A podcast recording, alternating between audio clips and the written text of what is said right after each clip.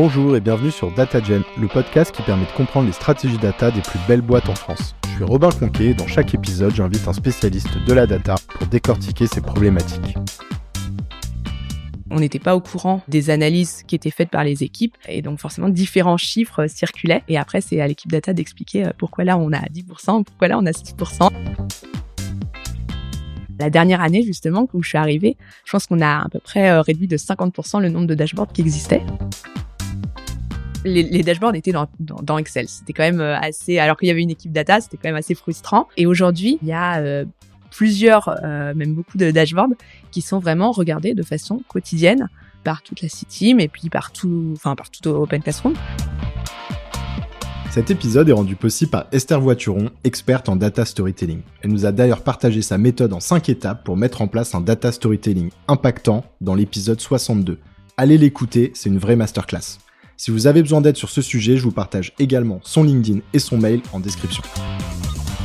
Aujourd'hui, je reçois Victoire qui est Data Project Manager chez Open Classroom.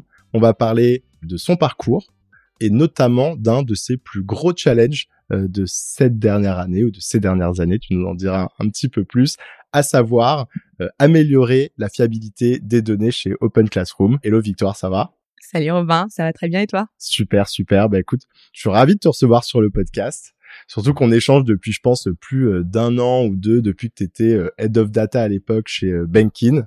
Exactement. Et donc, enfin, on fait cet épisode. Est-ce que tu peux nous en dire un peu plus sur Open Classroom pour commencer, s'il te plaît? Bien sûr.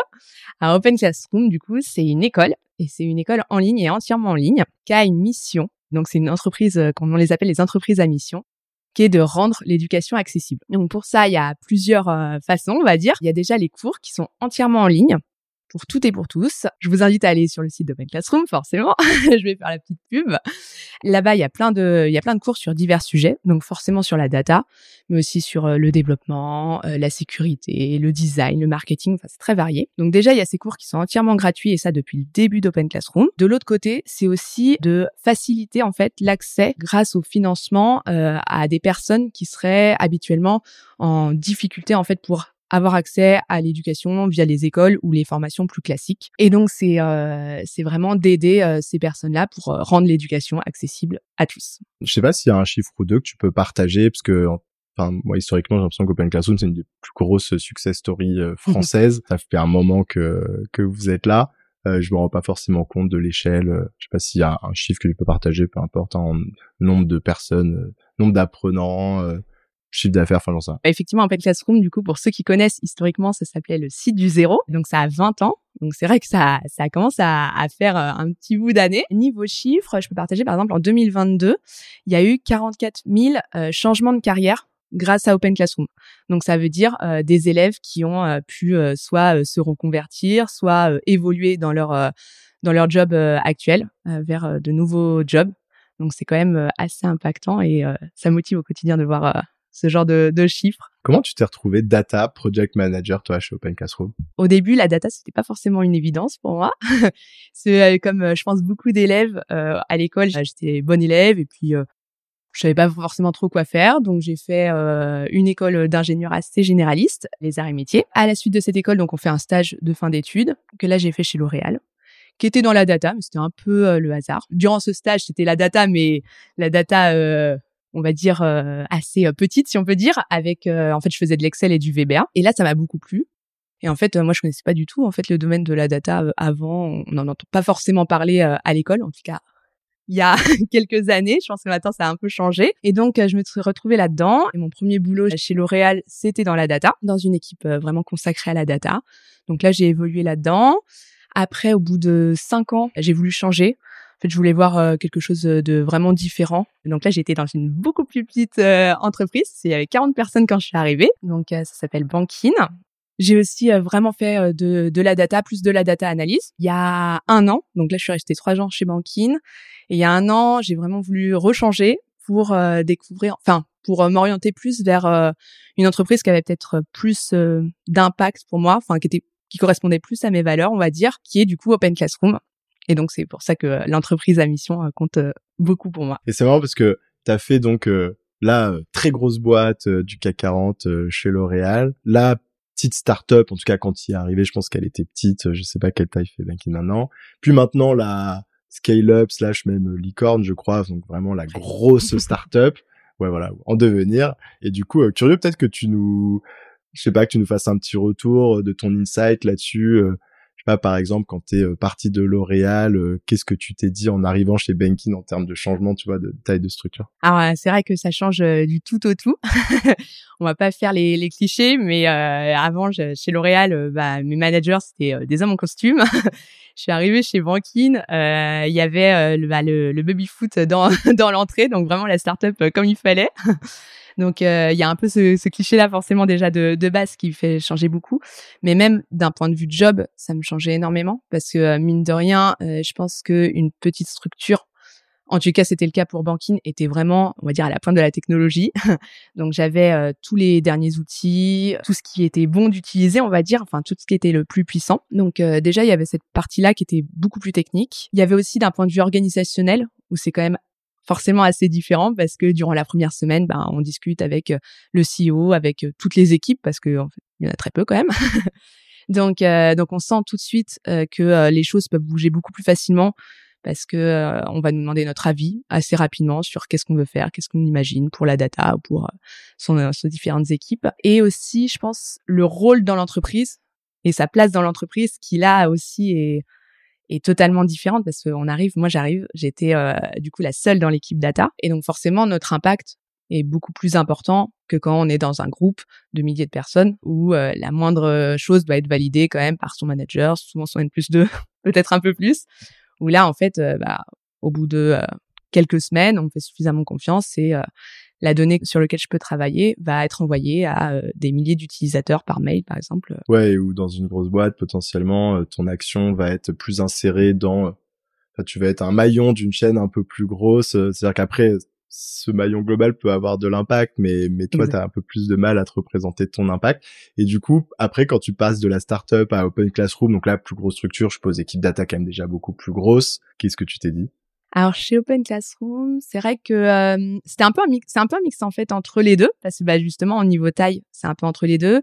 Niveau historique, ça a quand même 20 ans donc forcément il y a beaucoup euh, beaucoup de choses euh, qui existent déjà. Je pense que ce que j'ai vraiment en plus aimé, c'est que comme chez Banking, la stack technique, elle était moderne, il y avait des nouveaux outils. en plus, c'est c'est quand même une école et dans la tech principalement donc forcément ils sont quand même euh, avec euh, avec les bons outils. Et après, comme chez L'Oréal, il y avait du coup, comme je disais, plus d'historique, un historique à traiter qui était euh, un peu plus important, que ce soit alors pour l'équipe d'attaque, que ce soit au niveau modélisation, analyse, communication, mais aussi pour chacune des équipes les unes avec les autres. Donc forcément, ça c'est c'est un point qu'on retrouve plus dans dans un grand groupe ou dans une boîte en tout cas plus ancienne d'habitude. C'est vrai que c'est étonnant le fait que parce que du coup, tu avais un rôle chez L'Oréal qui était un rôle data mais finalement à l'époque après bon du coup c'était peut-être un moment entre temps ils ont dû pas mal bouger. Mais euh, à l'époque c'était finalement de l'Excel et du VBA euh, et il n'y avait pas encore euh, besoin nécessairement d'aller faire je sais pas du SQL en tant que data analyst dans une base de données ou des choses comme ça quoi. Ouais exactement. Enfin en tout cas dans l'équipe dans lequel j'étais c'est clair, il y avait sûrement des forcément il y a d'autres équipes qui devaient faire d'autres choses ça c'est sûr. Mais après moi j'étais relié plus aux équipes du coup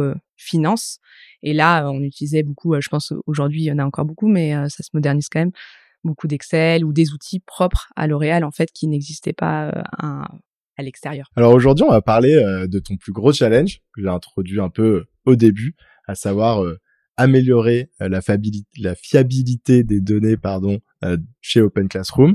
Est-ce que tu peux nous expliquer un peu quel était le contexte lorsque tu es arrivé et euh, autour de ce challenge. Alors comme je disais, du coup il y avait beaucoup d'historique à gérer, que ce soit d'un point de vue global euh, chez Open Classroom comme pour l'équipe data. Donc en fait l'équipe data elle s'était construite au fur et à mesure avec beaucoup moins, enfin assez peu de personnes dans l'équipe data par rapport au nombre total de personnes euh, chez Open Classroom. Donc il y avait beaucoup de choses qui s'étaient faites un peu rapidement, sans vraiment poser les bases, typiquement de se dire un modèle SQL, voilà comment faut le créer, voilà euh, quels sont les coding guidelines à suivre, euh, quels sont comment on fait, comment on fait un, un dashboard euh, dans nous c'est Tableau l'outil de data visualisation. Voilà comment on fait un dashboard, comment quelles sont les règles qu'on va mettre directement dans Tableau, qu'on va mettre en amont dans la modélisation. différentes règles comme ça de, de modélisation et d'analyse en fait au global. Donc, beaucoup de choses se faisaient un peu dans chacun pour soi, on va dire, Mhm. et pas forcément du coup beaucoup de, de partage ou de communication entre les différentes euh, les différentes euh, personnes de l'équipe, tout simplement parce qu'il n'y avait pas le temps. c'est c'est pas un problème de personne, c'est juste qu'il n'y avait pas le temps, il y avait beaucoup de choses à faire et beaucoup de choses ont été produites à ce moment-là. Donc, euh, ce qui était en même temps super et en même temps, du coup, un gros legacy par la suite. Et je pense aussi une part euh, de l'historique à gérer était due aussi aux stakeholders. Parce que euh, je pense que là, il y a pas mal de personnes qui peuvent se retrouver dans, dans ce type d'exemple, de stakeholders qui vont récupérer des données, soit directement parce qu'on leur fournit des datasets dans Tableau, ou parce que euh, ils vont les récupérer euh, de d'autres outils, qui vont faire leur propre base de données dans Excel ou dans un autre outil, et qui vont se retrouver eux-mêmes à faire leur analyse, à définir des métriques, donc pour l'équipe A, mais puis dans l'équipe B, ils font la même chose en définissant à peu près les mêmes métriques. donc je pense qu'on euh, ça beaucoup de gens peuvent se retrouver avec euh, des active users par exemple ou des notions de churn totalement différentes en fait entre deux équipes. Et donc ça c'était assez euh, difficile à gérer, euh, surtout à l'époque où il y avait moins de personnes dans l'équipe data par rapport au nombre de personnes globales qui fait qu'en fait, euh, on n'était pas au courant des analyses qui étaient faites par les équipes. Et donc, forcément, différents chiffres euh, circulaient. Et après, c'est à l'équipe data d'expliquer euh, pourquoi là, on a 10%, pourquoi là, on a 16%, à quoi ça correspond et quelle est la, véritable métrique à suivre. Quoi. Et c'est hyper intéressant. Et donc, on, juste avant de rentrer dans comment toi, tu t'y es pris dans ton rôle justement de data project manager pour attaquer ce problème-là, ce que je comprends, c'est que c'est un peu le mandat pour lequel on t'a fait venir. Tu dirais que quel a été le l'élément déclencheur? Est-ce que finalement c'est l'équipe data qui, au bout d'un moment, à force de recevoir des demandes en lien avec ces problèmes-là, c'est-à-dire alors pourquoi c'est pas le même chiffre dans tel dashboard et dans tel dashboard, euh, ou de se rendre compte que tu dois débugger quelque chose parce que bah, un modèle SQL justement a pas été fait avec les bonnes guidelines. Enfin voilà, des problèmes qui pourraient émerger de ces problèmes-là, qui prennent du temps à l'équipe data, et donc l'équipe data elle-même finit par se dire ok, on ouvre un poste, on, on ralentit la cadence sur ce qu'on produit pour ouvrir un poste data project manager pour tacler ces problèmes, ou est-ce que ça vient plutôt d'une pression euh, même de l'extérieur des stakeholders qui dit euh, maintenant il y a un quelque chose qui va pas, euh, on a trop de problèmes d'un dashboard à l'autre, il faut faire quelque chose ou peut-être un mix des deux, enfin je sais pas, si à faire palper un peu la genèse, tu vois, de la décision. Alors, euh, je dirais que je pense pas que ce soit venu des stakeholders, parce que eux, euh, bah, s'ils présentaient 16% au lieu de 10%, ils voulaient, ils préféraient continuer à présenter 16%, ce qui se comprend. Euh, je pense que c'est devenu euh, plutôt d'un point de vue global chez Open Classroom, peut-être de la direction. Et en fait, juste avant que j'arrive, du coup, il y a ma manager qui est arrivée, donc euh, qui est directrice euh, de l'équipe euh, Data Analytics, qui elle, du coup, dès qu'elle est arrivée, a vu le, le souci et a dit bon bah voilà, on va recruter un data project manager pour euh, justement mieux organiser ça et essayer de d'harmoniser et de fiabiliser euh, la donnée. Et alors euh, maintenant si on rentre un petit peu dans voilà la manière dont vous avez pris le le sujet, euh, comment tu t'y es pris étape par étape? Alors déjà quand je suis arrivée, assez rapidement, j'ai vu les modèles SQL. Comme je disais, plein de choses étaient faites de façon différente. Et c'est vrai que chacun peut avoir une façon différente d'écrire le code. Et que ce soit bon ou pas, même si c'est bon dans les deux cas, on va dire, ça peut être des règles différentes, tout bêtement, des majuscules, des minuscules, des sauts à la ligne, des choses toutes bêtes, mais qui en fait, quand on relie des modèles, ça va rendre plus difficile la lecture et on va se dire ah oui telle personne a fait tel modèle donc c'est difficile après pour quelqu'un d'autre de revenir dessus de modifier parce que c'est pas les mêmes fonctions qu'il a l'habitude d'utiliser ou quoi. Donc moi déjà j'ai euh, j'ai fait ce que une page euh, sur euh, Notion avec toutes les coding guidelines qu'on peut utiliser un peu de base on va dire en disant bah là euh, il faut faire pour une jointure voilà comment on fait voilà comment on fait pour enfin des choses de base et aussi forcément des choses un peu plus complexes selon les cas pour essayer d'harmoniser au maximum tous les modèles à venir parce que forcément il y en avait beaucoup qui existaient. Donc là pour les reprendre c'est un peu plus long. C'est euh, un travail euh, on va dire de longue haleine. Donc déjà essayer d'harmoniser ça pour avoir une consistance globale des, les mêmes règles et euh, vraiment les, mêmes définitions on va dire de comment on travaille. Et aussi essayer d'aligner tous les data analystes pour aller vraiment dans la même direction. Donc typiquement si on a besoin d'un modèle pour faire tel ou tel calcul bah, c'est ce modèle là et il n'y a pas ce modèle pour euh, le collègue A et celui-ci pour le collègue B parce qu'il préfère son modèle. on de- d'éviter les doublons qui quelquefois sont juste pareils. Donc déjà essayer d'harmoniser ça. Ensuite il y a eu euh, la priorisation des sujets. Enfin pendant un moment euh, il y a eu en fait tous les stakeholders qui venaient demander euh, ah tiens, est-ce que tu peux me faire ça rapidement, s'il te plaît? J'en ai vraiment besoin. Stop prioritaire. Oh, ça c'est forcément tout le monde veut euh, son sujet, c'est le plus important au moment donné. Et je pense que euh, l'équipe était vraiment super gentille, ce qui est un point super positif. Mais du coup, ils, disaient oui. Et donc, ils allaient faire un petit changement sur tel ou tel dashboard ou tel ou tel reporting pour aider une personne. Mais du coup, il y a des sujets qui sont très longs mais qui sont vraiment prioritaires pour l'entreprise, qui là du coup étaient difficiles à mettre en place et à avoir le temps en fait pour euh, pour les faire.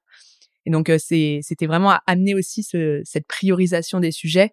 Qu'importe si euh, telle personne réussit à dire un peu plus fort, genre mon sujet est prioritaire, on regarde d'un point de vue global et et là on priorise vraiment durant bah, des, des meetings hebdomadaires ou des choses comme ça. Et aussi, il y avait un point qui était important à améliorer, c'était la communication. Donc en fait, la communication au sein de l'équipe pour partager, comme je disais, harmoniser toutes les règles, mais aussi avec les autres euh, équipes pour euh, bah, qu'ils sachent en fait vers où on va, euh, comment, sur quel sujet on est en train de travailler, et que c'est pas en fait parce qu'on travaille pas sur leur sujet qui pensait top prioritaire qu'on fait rien ou qu'on fait des choses vraiment inutiles. Et en fait, on, on leur explique maintenant, bah voilà, aujourd'hui le sujet prioritaire c'est celui-ci il y a 50% de l'équipe dessus, ou il y a une personne seulement, enfin voilà. Et comme ça, ils savent où on va, et ils ont beaucoup plus confiance vers où on va et quand est-ce qu'on va traiter leur sujet. Et du coup, aujourd'hui, en fait, il y a des sujets, les gens de eux-mêmes nous disent, bon, bah, on sait que vous êtes à 100% sur d'autres sujets, vous n'avez pas le temps, donc on, notre sujet attendra, c'est vraiment pas en fait le, la priorité. Et au plus, ça nous permet, nous, de, de mieux leur expliquer tout le travail de fiabilisation de la donnée qui est fait pour leur dire bah quelquefois en fait on on va leur dire bah ce reporting là il est plus accessible parce qu'en fait on s'est aperçu que euh, la donnée bah là à court terme elle est pas fiable et donc faut qu'on corrige. Donc en fait faut savoir que euh, je pense euh, dans la dernière année justement où je suis arrivée, je pense qu'on a à peu près réduit de 50% le nombre de dashboards qui existaient. Ce qui est énorme, mais en fait, il y avait des dashboards qui soit avaient été faits et n'avaient jamais été vus ou une fois. Donc là, on se dit bon, effectivement, c'était peut-être pas le sujet top prioritaire. Euh, soit des dashboards en fait euh, qui étaient des doublons avec d'autres. Et là, à ce moment-là, on a regroupé pour justement fiabiliser la donnée. Il y a la donnée dans un seul dashboard. Tout le monde sait où aller la voir et c'est beaucoup plus euh, beaucoup plus facile. Ça c'est super intéressant ce sujet-là. Ah ouais, genre il y en avait certains, tu te rends compte que c'est là que finalement avoir un peu une approche produit et vraiment piloter l'usage de, des éléments qui sont mis à disposition est important parce que, euh, enfin, on dit souvent en produit, euh, les utilisateurs savent pas forcément ce qu'ils veulent, et donc tu peux avoir des stakeholders qui viennent, qui sont persuadés que c'est super important, mais en fait qui dans l'usage derrière ne vont pas forcément euh, l'utiliser au quotidien. Bon après ça peut aussi être une problématique d'adoption, de les accompagner. Donc, le sujet mm. est, varié, mais, en tout cas c'est intéressant comme insight. C'est ça, ouais. C'est vrai que, en fait, je pense que soit la demande au départ était pas forcément, bah, ça leur a pas forcément convenu, il aurait fallu changer des choses, donc ça, ça s'est pas fait ou euh, leur projet en fait c'était quelque chose de court terme, euh, un peu euh, de ad hoc et du coup ils n'avaient pas vraiment besoin d'un dashboard. Donc en fait, ça on a appris à beaucoup plus challenger les demandes et je pense qu'aujourd'hui c'est plus utile parce que on arrive aussi à être force de proposition quand ils nous disent ah il nous faut telle métrique. mais en fait ça c'est ça peut être un peu étrange parce que je sais pas pourquoi. Enfin il y a plein de raisons possibles et du coup un peu de les challenger et du coup comme ça on va un peu plus loin et ça nous permet en fait d'un point de vue global, de même si le projet prend quelquefois un peu plus de temps, bah, d'avoir vraiment à la fin une donnée fiable et euh, des métriques qu'on peut suivre dans le temps pour euh, pour toutes les équipes. D'un point de vue euh, outillage, tout ce que tu dis, ça se traduit un peu via les outils qu'on voit habituellement. Du coup, les modèles, ça a été de penser un peu de le penser via DBT. Et en termes d'outils de, de, de vous utilisez quoi? On utilise Tableau. Tableau, ok. Mm. Ouais, et là, du coup, 50% des dashboards tableaux euh, ont été supprimés. Quoi. Voilà, c'est ça. Je m'excuse encore auprès de on a supprimé le dashboard. parce que ça, euh, là, du coup, moi, je parle que vraiment de l'équipe Data Analytics, parce que euh, aujourd'hui, les équipes chez Open Classroom sont, sont séparées. Mais en parallèle de ça, du coup, il y a eu un gros travail côté euh, data engineering où euh, il y avait vraiment besoin de migrer vers des outils en fait qui étaient mieux adaptés à notre quotidien. Typiquement, euh, des choses voilà de, mieux gérer Tableau, de mieux gérer. On a aussi migré, par exemple, le data warehouse. on est passé à Snowflake qui répondait bien mieux à notre besoin en fait qu'on avait en tant qu'équipe data chez, chez Open Classroom. On avait aussi historiquement Dataiku qui était euh, utilisé euh, pour euh, de l'analyse, pour de l'ingestion, pour tout un plan de choses. C'était vraiment l'outil principal qui est super facile, enfin super facile. Je sais pas si c'est super facile à prendre en main, mais qui est super pratique en tout cas au départ à prendre en main pour les premiers en fait qui étaient dans l'équipe data parce que justement on peut faire un peu tout dessus. Donc tout s'est fait un peu dessus. Et donc c'est vrai qu'il fallait euh, voilà un peu plus euh, distinguer les différents outils pour aussi distinguer les différents flux. Et donc euh, ça on a on a du coup décommissionné Dataiku pour passer avec DBT et avec et avec Tableau. Donc on avait en parallèle pendant un, un long moment. Keep Data Engineering a aussi beaucoup aidé pour avoir une meilleure visibilité que ce soit dans les flux de données que euh, sur euh, la partie euh, alerte pour savoir que voilà le matin le job DBT tourne et on sait que les tests sont passés, tous les modèles ont tourné et que toute la donnée est bonne. Et sinon, on peut alerter tout de suite que telle donnée ou telle donnée n'est pas bonne. Et donc ça, ça permet aussi la meilleure communication, que ce soit pour nous, pour être au courant, que pour les stakeholders, pour les prévenir que voilà la donnée elle n'est pas utilisable. Ça leur évite de, de faire des analyses ou d'aller prendre des chiffres alors que les données elles sont pas à jour quelle a été ou quelles ont été euh, tes plus grosses difficultés, tu dirais, dans le cadre de ce challenge euh, en particulier? Alors quand je suis arrivée, en fait, c'était, on va dire, le plus facile parce que j'avais pas encore de projet euh, vraiment à moi où je m'occupais, donc j'étais vraiment là pour améliorer les process. Donc au début, c'est pour ça que j'ai pu mettre un peu en place des bonnes pratiques et tout ça. Mais après, forcément, on va dire le run arrive. et là, on se retrouve dans quand même, il y a plein d'urgences dans tous les côtés. Il y a en fait trop de sujets urgents, prioritaires en même temps. Forcément, j'ai participé à ça. En plus, moi, j'adore euh, faire de la modélisation, de la data, des analyses. Enfin voilà. Donc, euh, j'avais pas resté juste euh, à organiser, on va dire, les projets. Et donc, c'est ça qui est un peu dur, c'est de gérer les deux en parallèle. Et c'est la même chose pour l'équipe au global. C'est qu'en fait, dans leur quotidien, bah, ils ont toujours autant de demandes. Et donc, faut réussir elle leur dire bah en fait voilà tu as écrit euh, tout un modèle en SQL mais il respecte pas les bonnes pratiques. Est-ce que tu peux euh, le corriger? Ça prend du temps. Du coup ça décale la livraison. Du coup ça décale euh, les, les décisions qui sont peut-être prises par les stakeholders. Du coup c'est c'est vraiment un nouveau process à mettre en place. Donc ça c'est pas forcément évident de lier les, les le run et et la mise en place de nouvelles nouvelles pratiques et de l'autre côté, euh, ce qui était aussi un peu difficile, c'est euh, le la conduite du changement. C'est forcément quand tout le monde est habitué. Euh, je pense que ça c'est le cas pour chacun. On est bien dans notre quotidien. On n'a pas forcément envie de changer. Et donc quand il y a quelqu'un qui arrive et qui dit bah en fait on va plus faire comme ça. en fait ce dashboard bah on va pas le voir comme ça. On va tu vas aller voir ta donnée dans tel dashboard. C'est à peu près la même. c'est celle-là en les cas qu'il faut regarder. Et donc là, c'est assez difficile. Alors, je pense que dans l'équipe data, les gens été très motivés à, à changer et, et étaient très ouverts à, voilà, à voir autre chose. Et on a fait beaucoup de discussions là-dessus parce je pense que c'est avec l'équipe aussi que euh, on a réussi à, à aller là-dedans. Mais, euh, mais avec les stakeholders aussi, il faut les motiver à changer. donc, euh, s'ils utilisent une métrique depuis des mois, voire des années, qui donne, je donnais 16%, bah, qui donne 16%, et qu'en fait, on leur dit, mais maintenant, c'est 10%, te disent non. te disent bah non, moi mon objectif annuel au plus dans euh, dans dans mes dans mes KPI c'est 16% ou c'est 18 euh, ou 15. Enfin, j'ai envie d'être proche. Et donc du coup, on est obligé de revoir tout l'historique de en fait dire bah en fait du coup le KPI il devrait être à temps, donc on va baisser aussi les objectifs de chacun. Donc c'est forcément un gros ça peut avoir un énorme impact. Et donc c'est beaucoup de discussions et beaucoup de de persévérance. Ouais, c'est sachant qu'en plus parfois ils doivent pas forcément comprendre eux, parce qu'il y a des raisons où ça peut être assez euh, évident si ça, je sais pas, améliore leur expérience euh, en termes d'usage de la data. Bon, je pense parfois c'est plus facile à communiquer, mais c'est vrai que lorsque c'est plutôt pour améliorer l'efficacité interne de l'équipe data ou sur un sujet de fiabilité qui va être un peu obscur pour euh, pour les gens de l'extérieur, tant qu'ils en auront pas fait l'expérience, ça peut être un petit peu plus difficile.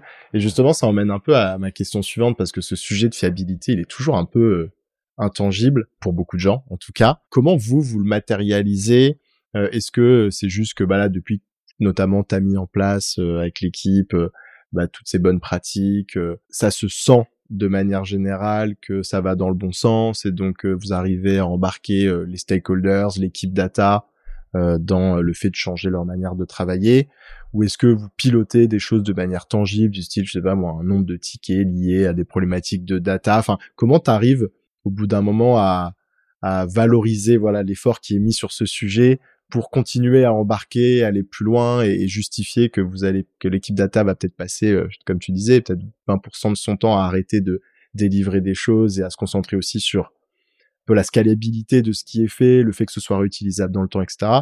Et, même chose pour les stakeholders, du coup que bah acceptent que finalement euh, la cadence de delivery de leurs insights et tout soit un peu plus lente pour ce euh, cette raison. Je pense qu'eux ont encore plus de mal à comprendre de non non mais c'est juste que sur le long terme il faut qu'on fasse les choses bien parce que sinon on a des problématiques de fiabilité, etc.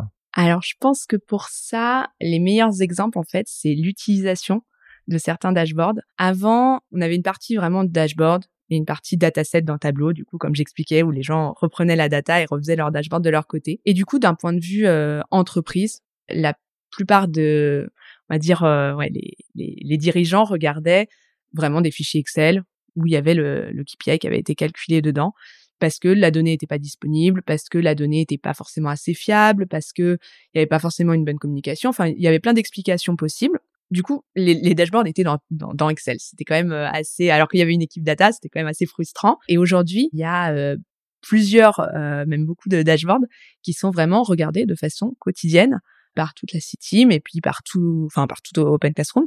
Et donc ça, je pense que c'est vraiment le meilleur, le meilleur retour parce qu'on se dit en fait, les gens ont confiance en la donnée. Quand la donnée, il y a une heure de décalage de mise à jour ou que justement on a eu un problème, le modèle n'est pas à jour le matin, on reçoit un message, la donnée n'est pas un jour, on sait qu'elle est tout de suite regardée. Alors qu'avant, il y avait beaucoup de, de dashboards qui n'étaient pas forcément autant regardés. Donc je pense que ça, c'est mmh. vraiment la principale euh, reconnaissance en fait de se dire la donnée est, utilisée. Quoi. Oui, c'est ça. En fait, tu sais que tu as gagné en confiance et en fiabilité si tu as gagné en usage. Et donc, en fait, rester sur une métrique, encore une fois, on en revient un peu à une métrique produit, euh, le vraiment l'usage des produits data que vous mettez en place. C'est ça, il y a des dashboards où on peut suivre euh, du coup dans Tableau le nombre de vues et c'est vrai qu'il y en a un, mais il atteint, euh, ça, ça a été tout de suite, il a été mis en production et tout de suite tout le monde l'a regardé. Et du coup, là, au quotidien encore, et là, ça fait, euh, je sais pas combien de temps, six mois qu'on, tous les jours, il y a des centaines de gens qui le regardent. Donc c'est, ça, ça motive d'autant plus à, à, fiabiliser la donnée, à être sûr qu'elle est constructive, parce qu'après des, des décisions vont être prises en fait peut-être très rapidement sur les chiffres qui en découlent. Quelles sont les prochaines étapes pour euh, l'équipe data chez Open Classroom? Alors pour l'équipe data, déjà c'est de continuer là sur euh, sur cette lancée parce que c'est vrai que du coup comme je disais il y avait beaucoup d'historique et ça se corrige pas en fait euh, même en un an c'est quand même assez assez compliqué parce que il y a le run qui euh, qui continue et il y a beaucoup de, nouvelles choses qui sont mises en place. On c'est vraiment continuer sur cette fiabilisation, améliorer aussi l'utilisation globale de la donnée chez Open Classroom. Donc qu'on limite un maximum tout ce qui est euh, Excel ou Google Sheet et qu'on puisse euh, vraiment euh, avoir Tableau comme outil principal ou l'outil reporting data en tous les cas, qu'on se dise c'est la data qui qui fournit la donnée pour à la fin finir par être une entreprise vraiment data driven comme on dit.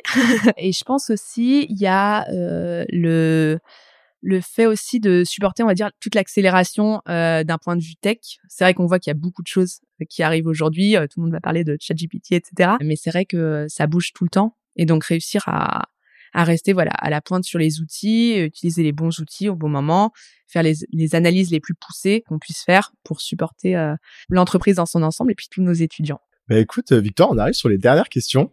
Est-ce que tu as une recommandation de contenu à partager à nos éditeurs? Alors ça, j'ai beaucoup réfléchi parce que je me suis dit, il y en a plein qui partagent, euh, enfin il y a plusieurs fois les mêmes contenus qui ont été partagés. C'est la question, je ne l'ai jamais trouvé.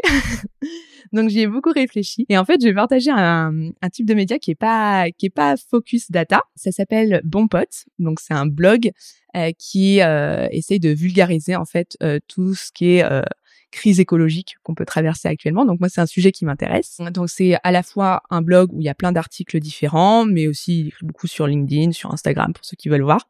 Voilà, il partage sur différents médias. Et ce que je trouve très intéressant dans le cadre là de notre discussion, c'est qu'en fait, en essayant de vulgariser des sujets très scientifiques, bah c'est assez dur et en fait c'est un vrai travail de la data ça. Et euh, du coup, il va partager des différents types de graphiques, différents types d'analyses. Il va mettre en avant certains chiffres. Il va essayer de synthétiser un maximum, alors que, euh, je sais pas, au départ, il y a peut-être une base de données assez importante. Et ça, il y arrive vraiment bien.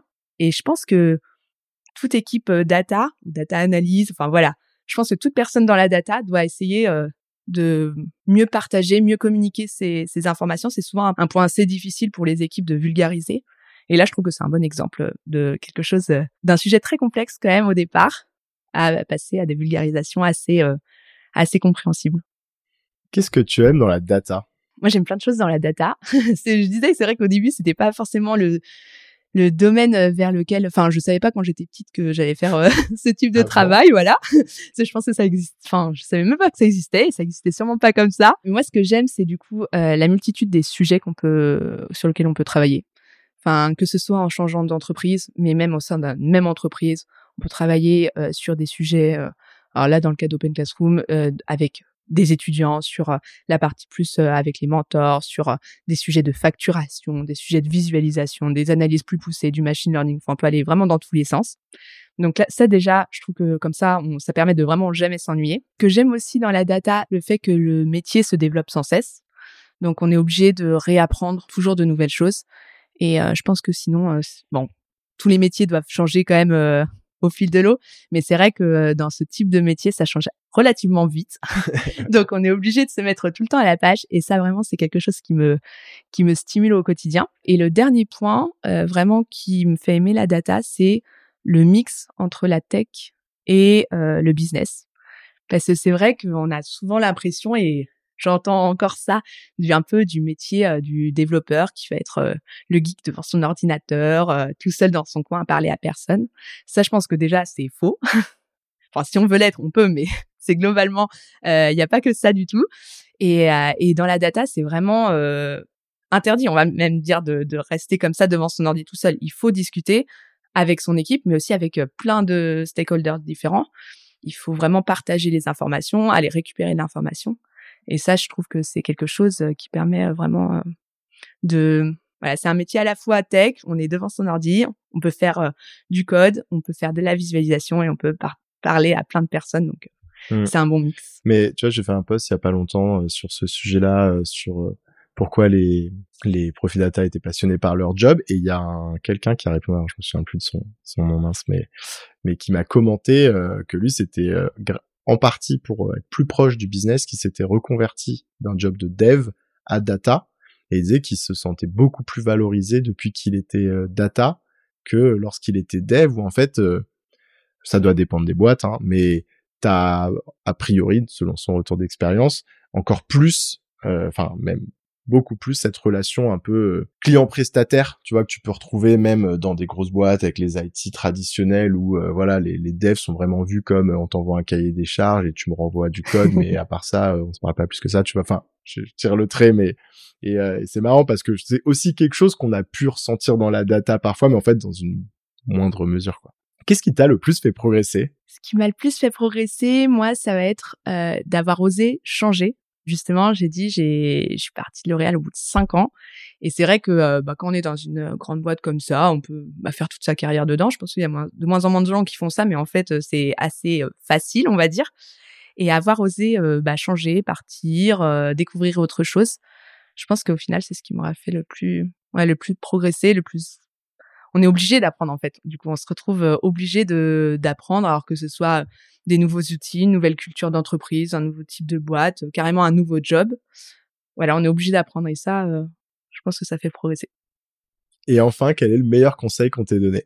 Ça, c'est d'être curieux. Et c'est vrai que je me souviens en le disant que ma première boss chez L'Oréal m'avait dit faut que tu poses plus de questions et tout ça mais moi j'étais toute timide.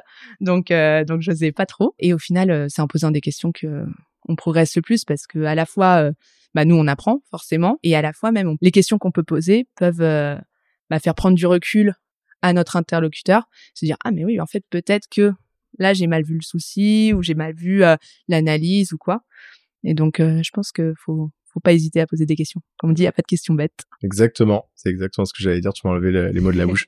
Et même, c'est marrant parce que moi, j'ai, ça m'arrive d'écouter des podcasts sur euh, des leaders ou des, euh, mais même dans d'autres sujets, hein, avec, je sais pas, des CEO de boîtes, etc. Et je trouve que c'est quelque chose que tu vois chez les gens, même plus ils montent en seniorité, plus ils ont aucun scrupule à poser les questions les plus bêtes et à être complètement transparents sur ce qu'ils savent pas et, et en fait, euh, tu te rends compte, j'ai l'impression, euh, en t'inspirant de ce type de profil, que ta valeur, c'est pas de tout savoir, c'est juste de justement il faut savoir des choses, mais ça va être aussi d'être hyper transparent quand tu sais pas, hyper réaliste avec ce que tu sais, ce que tu sais pas, trouver la personne qui sait, connecter les informations et pour résoudre les problèmes. Mais en fait, L'important, c'est résoudre le problème. C'est pas forcément savoir à la base le résoudre. Peu importe si tu le résous rapidement, euh, même alors que tu savais rien au départ, tout le monde s'en fiche, quoi. Ah mais c'est exactement ça. Totalement d'accord. Écoute, Victoire, bah, merci beaucoup. Euh, on arrive sur la fin euh, Bah, merci à toi. d'être venu partager euh, ton expérience sur le podcast. Et puis, je te dis à bientôt. À très bientôt, Robin. Merci d'avoir écouté cet épisode. Avant de conclure, j'ai un petit service à vous demander. Si ce n'est pas déjà fait, est-ce que vous pourriez mettre 5 étoiles et un petit commentaire sur Apple Podcast? C'est ce qui m'aide le plus à faire connaître DataGen et donc à attirer des invités exceptionnels. Merci et à bientôt